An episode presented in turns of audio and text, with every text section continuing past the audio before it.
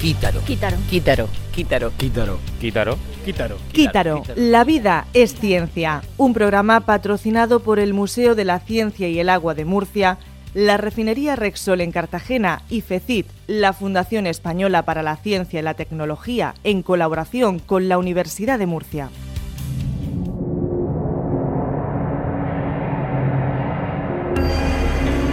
¿De dónde venimos? ¿A dónde vamos? ¿Dónde vamos habrá algún caranchoa? ¿Qué vas tú? Que no te lo digo en serio. ¿Que ¿De qué vas, payaso? Que no te lo digo en serio. ¿Qué vas, caranchoa? Tira de aquí. ¿Qué es más difícil? ¿Derivarse en algún sitio o integrarse en algún sitio? Vaya, vaya. Mirad quién se cree que puede presentarse aquí y sentarse con el grupo de nuevo. Pues ya puedes ir olvidándolo. Escucha, Barney, Por yo... favor, vuelve otra vez con el grupo. ¿Multiplicar por uno es homeopatía? Eh, no sé qué cálculos haces tú, pero a mí me salen 500. 50 taquillas a, vendiendo cada una unas 100, pues Sí. son 500. Sí, sí, sí, son 500, tienes toda razón. Bueno, todo esto no, pero otras cosas sí en Llámalo X. Llámalo X. Con Santi García y con Guay, que soy yo.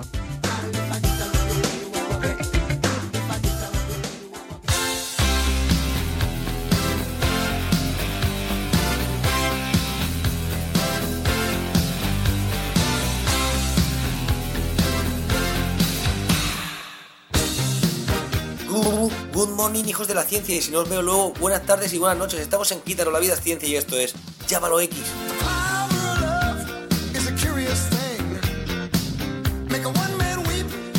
Me estáis oyendo hablar bajito porque estoy en una sala donde hay un montón de alumnos a punto de hacer una cosa maravillosa. Los trasladamos a la Universidad de Murcia y estamos en directo en una clase de comunicación científica con la profesora Delfina Roca, una persona que Bisbal la definiría con 100 palabras, pero que suenan todas igual. Increíble, maravillosa, sorprendente, emocionante. Bueno, en realidad la definiría en 5 palabras más, es difícil. ¿Verdad, guay? Hola Santi, pensaba que no me ibas a saludar nunca. Guay, es que estamos en un programa muy especial y hay que hacer poco ruido. Y tú de eso sabes poco. ¿Me estás llamando chillona? Bueno, guay, baja la voz y vamos a escuchar a los alumnos que vienen a comunicarnos ciencia de una manera muy, muy especial. ¿Tú conoces Ilustres Ignorantes? Sí, un programa de mesa redonda. Pues estos alumnos han hecho Ignorantes Ilustres.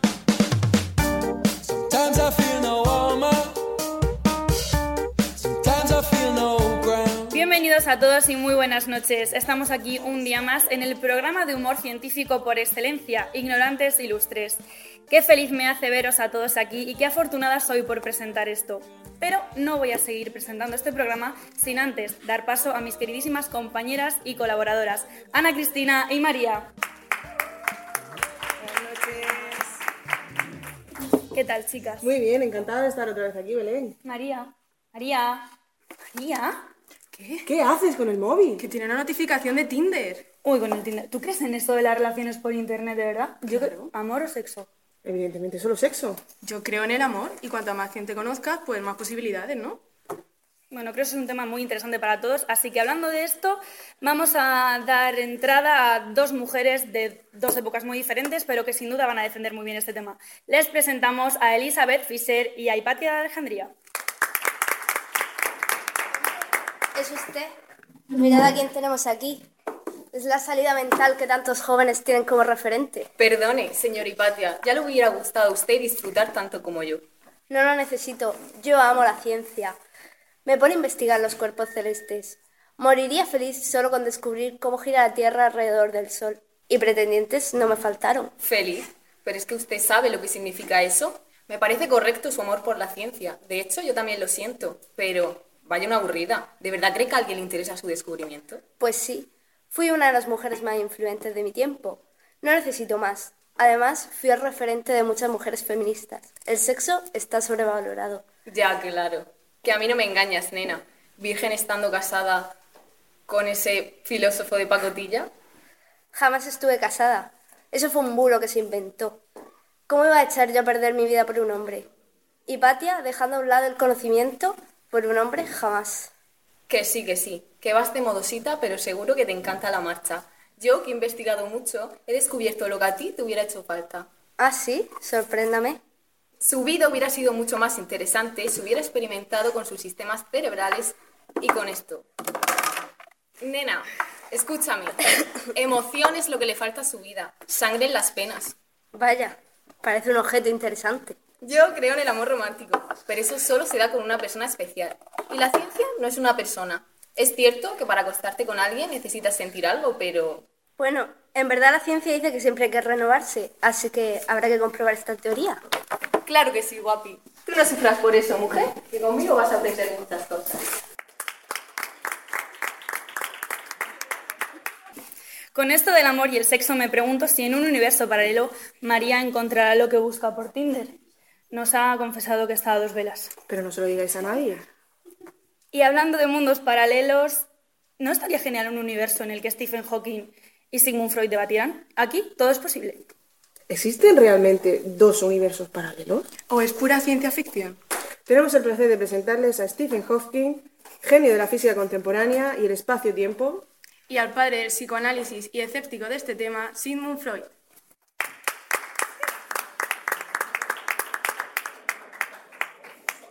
Hola, muy buenas tardes. Para mí es un placer estar aquí con todos vosotros. Comenzaremos hablando sobre los agujeros negros, algo que, en mi opinión, podría ser una especie de puentes o pasadizos hacia universos paralelos. Eh, para un poquito. ¿Agujeros negros? ¿Pasadizo? ¿Pero qué me estás contando?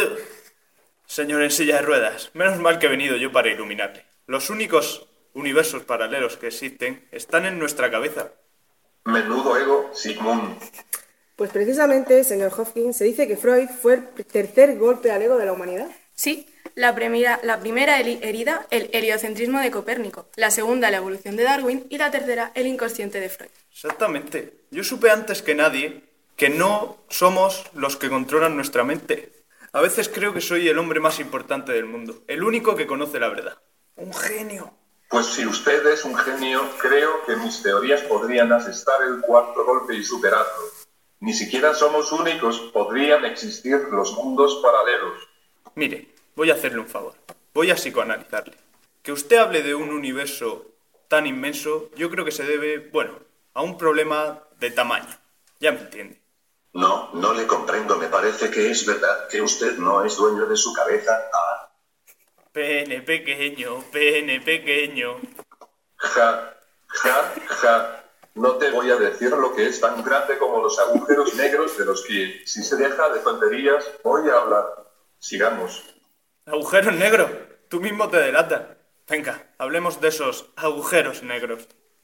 Este hombre debe haber sido escupido por un hoyo negro. Hola, nena. ¿Estudias o trabajas? Lo siento, ese audio lo tenía preparado para otro momento. Bueno, señor Freud, creo que debe llevarse a nuestro compañero que esta, esta noche tiene planes. Más lento Freud que me mareo.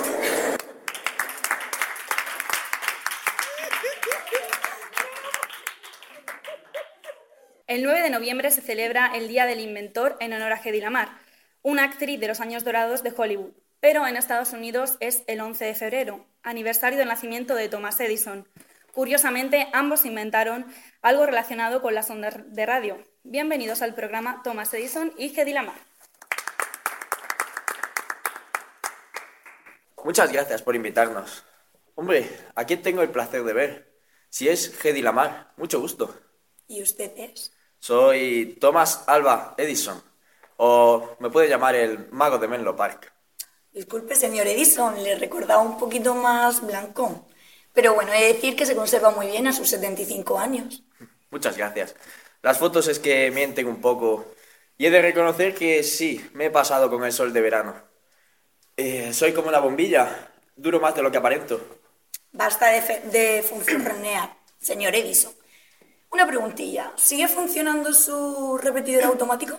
¿Qué es un repetidor automático? Yo lo sé, yo lo sé. Simplemente transmitía señales de telégrafo de una estación a otra sin necesidad de personal. Exacto.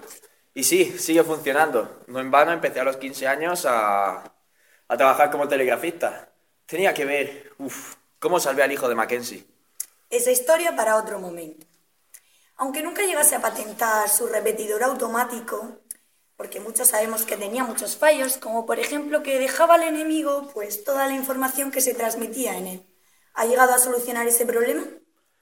Me he pasado años haciéndome la misma pregunta.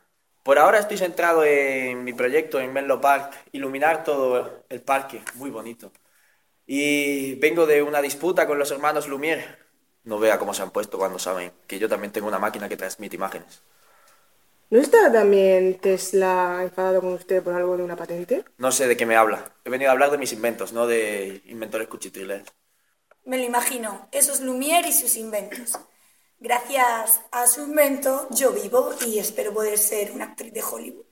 Pero tengo que decirte una cosa, creo que he encontrado la solución a tu repetidor automático. No me tengas en ascuas, pequeña. Cuéntamelo. Sí, Edison. Sé cómo repetir las señales. Solo se necesitan unas máquinas que sepan leer y transmitir la señal. Pero si una de esas máquinas no sabe leer la señal, solo se escucharán ruidos y pitidos. Ahora entiendo la crisis de los misiles de Cuba. ¿Qué hablas? Tienes que ver el canal Historia, Ana. Tantos años y una actriz logra superarme. ¿Quién me lo iba a decir? Espero que tengas suerte en tu proyecto, pero... Importante. ¿Le has puesto nombre? Claro, claro. Se va a llamar mm, repetidor de ondas para máquinas que sepan leerlas. O bueno, he pensado que quizás este sea un poco más técnico. Espectro ensanchado de conmutación para radiofrecuencias. Interesante, interesante. Pues ha sido un placer. Espero verla en la gran pantalla americana, porque sabe de que yo soy un famoso inventor americano y somos los mejores. Y tengo que ir a pelearme con los hermanos Lumière porque no sabe cuándo rendirse. Tranquilo, Edison, que en la pantalla me verás. No se olvide de mandarme una de sus bombillas de las que tanto presume. Dejemos que estos dos vuelvan a echarse una larga cabezada y continuemos con otro asunto. Un asunto que sin duda atañe a todos nosotros y a la locura que supone el proceso tecnológico. Nos referimos a la inteligencia artificial. En el libro Sueñan los android- androides con ovejas eléctricas de Philip Dick y su adaptación al cine Blade Runner de Ridley Scott, los protagonistas son máquinas que logran desarrollar conciencia. En los últimos años, los avances tecnológicos en esta materia empiezan a cumplir los sueños de la ciencia ficción, acercando la máquina al humano. ¿Estarían Turing y Darwin de acuerdo con esto? Lo siento mucho, pero Darwin no ha podido venir. Me ha enviado a mí, soy California. Vengo en mi libro La evolución de California Tate para hablaros por él. ¿Una niña? Sí, sí, una niña bastante inteligente, mucho más lista que nosotras, yo que me he leído el libro. Pero te puedes sentar, Alan viene ahora mismo. Vale, gracias. Disculpen el retraso. Mi mamá dice que llegar tarde es de mala educación. ¿Oh, sí? ¿Y quién es esta niña tan repipi? Yo creía que venía a un congreso de inteligencia artificial, no a jugar a las casitas. Disculpe, yo soy mayor que usted, del siglo XIX. Pues te has quedado un poco bajita para tu edad. Además, ¿has estudiado tú algo de computación? Pues mira, no, pero es de animales y de naturaleza. Mi abuela me enseñó muchas cosas. Vaya, una ecologista. Lo que yo decía. ¿Y qué sabes tú de la inteligencia artificial? Pues que no existe. Este tipo de inteligencia como la que tenemos los humanos solo lo podemos tener nosotros y la hemos, la hemos desarrollado gracias a la evolución de las especies. ¿Ah, sí? ¿Y quién hace las máquinas? Nosotros, los humanos, podemos crear máquinas inteligentes. Vale, sí. Pero yo también soy muy lista, sé hacer divisiones de cabeza de dos cifras. Y además, aunque fueran inteligentes, jamás, jamás podrían desarrollar conciencia. Puede que llegue un día que realidad, en realidad puedan desarrollar conciencia. No sería tan raro. El Deep Learning de Google aplica el sistema nervioso del humano al artificial y es capaz de aprender a realizar por él- tareas por él mismo. Y Siri es consciente de sí misma y cuenta chistes. ¿Quién? Si una máquina puede, puede engañarte, esa máquina en realidad es inteligente. A mí una máquina no puede engañarme. Yo he desarrollado un test que puede hacer que una máquina pueda engañarte. Se llama test de Turing. ¿Quieres jugar? Vale, Vas a perder. pues no. ¿Qué te apuestas? Mm, ¡Ah! Una manzana. No, manzanas no. No me sientan bien. Apostamos mejor una bolsa de chuches. Vale. Vamos a ver. Primera pregunta. Vas caminando por un desierto y se te acerca una tortuga. Te agachas y pones esa tortuga patas arriba. La tortuga sin tu ayuda no puede darse la vuelta y se está cociendo. Pero no la ayudas. ¿Por qué no la ayudas? Disculpe, señor Turing. Es, se ha confundido. Ese test es el de Blade Runner. ¿Qué va a ser de Blade Runner? Ese test lo hice yo. Ahora me dirás que Blade Runner es de Ridley Scott. Faltaría más. Hombre, me voy. Hasta luego, niñita. Qué chico tan raro. Ya puedes volver a tu libro, chiquitina. Ah, muchas gracias.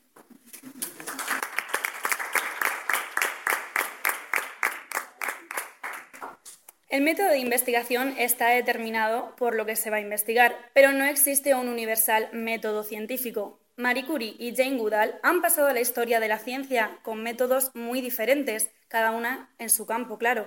Sin alargarme más, Marie, te presento a Jane Goodall.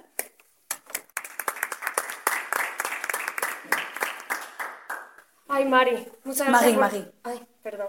Muchas gracias por recibirme, no sabes lo preocupada que estoy. Eh, sí, sí, te veo alterada. ¿Qué te ha pasado? Pues verás, el otro día, en mi último viaje a Kenia, analizando el comportamiento de mis monos, me di cuenta de que les costaba respirar. ¿Que les costaba respirar? ¿Y eso a qué se debe? Pues verás, lo descubrí en una cueva con diamantes, eh, digo, con artillería de guerra, y el ambiente estaba un poco cargado, así que pienso que quizás pueda haberles afectado la radioactividad. Pues no sería extraño, ¿sabes? Yo llevo toda la vida estu- estudiándola. De hecho, me está empezando a afectar. Mira, quizás con mi máquina de rayos X, que utilicé en la Primera Guerra Mundial para ayudar, pues podría averiguar si tus monos han podido respirar algún tipo de, pues, de elemento redactivo. Sí, sí, sí, como se cree la mejor, precisamente por eso he venido. Venga, vámonos a Kenia, no perdamos más tiempo. Yo creo que no convencerás a Marie para ir a Kenia. Se olvida de comer cuando está trabajando. Si no, nos explica que tenga dos Nobel, uno de física y otro de química. Y Jane tampoco cederá. Lleva más de 50 años estudiando los primates en Tanzania y no creo que la vayas a encerrar en ningún laboratorio. Eh, a Kenia, no, no, no, no. Yo aquí tengo mi material de laboratorio. Yo no puedo irme hasta allí. Eh, investiguémoslo aquí. No, no, no, no pienso ceder. Vamos a ver, ¿cómo vamos a traer los monos hasta aquí? Eh, no los puedo sacar de su hábitat natural, por no decir el estrés que causarían ellos. Eh, bueno, tú como eres una hippie que ni siquiera ha ido a la universidad ni entiende de ciencia, bueno, mm, y mucho menos de metodología de investigación. Eh, bueno, no habré ido a la universidad, pero muy mal no me ha ido. Mira qué lejos he llegado y los diamantes no me faltan. Bueno, tendrás muchos diamantes, pero bien que has tenido que venir aquí a acu- acudir a mí. Mira, tú sabrás de química, pero yo sé de monos, y aquí no se pueden traer. Pues sabes lo que te digo, que con locas de diamantes no quiero hablar más. Pues mira, voy a, ir a acudir, voy a acudir a Paul Sabatier, que al parecer va a ser una brillante promesa de la química, y además, seguro que menos cuadriculado que tú, que al parecer hasta comes en el trabajo. Así que nada, chica, hasta luego. Hasta luego. ¿Eso es una mujer con carácter?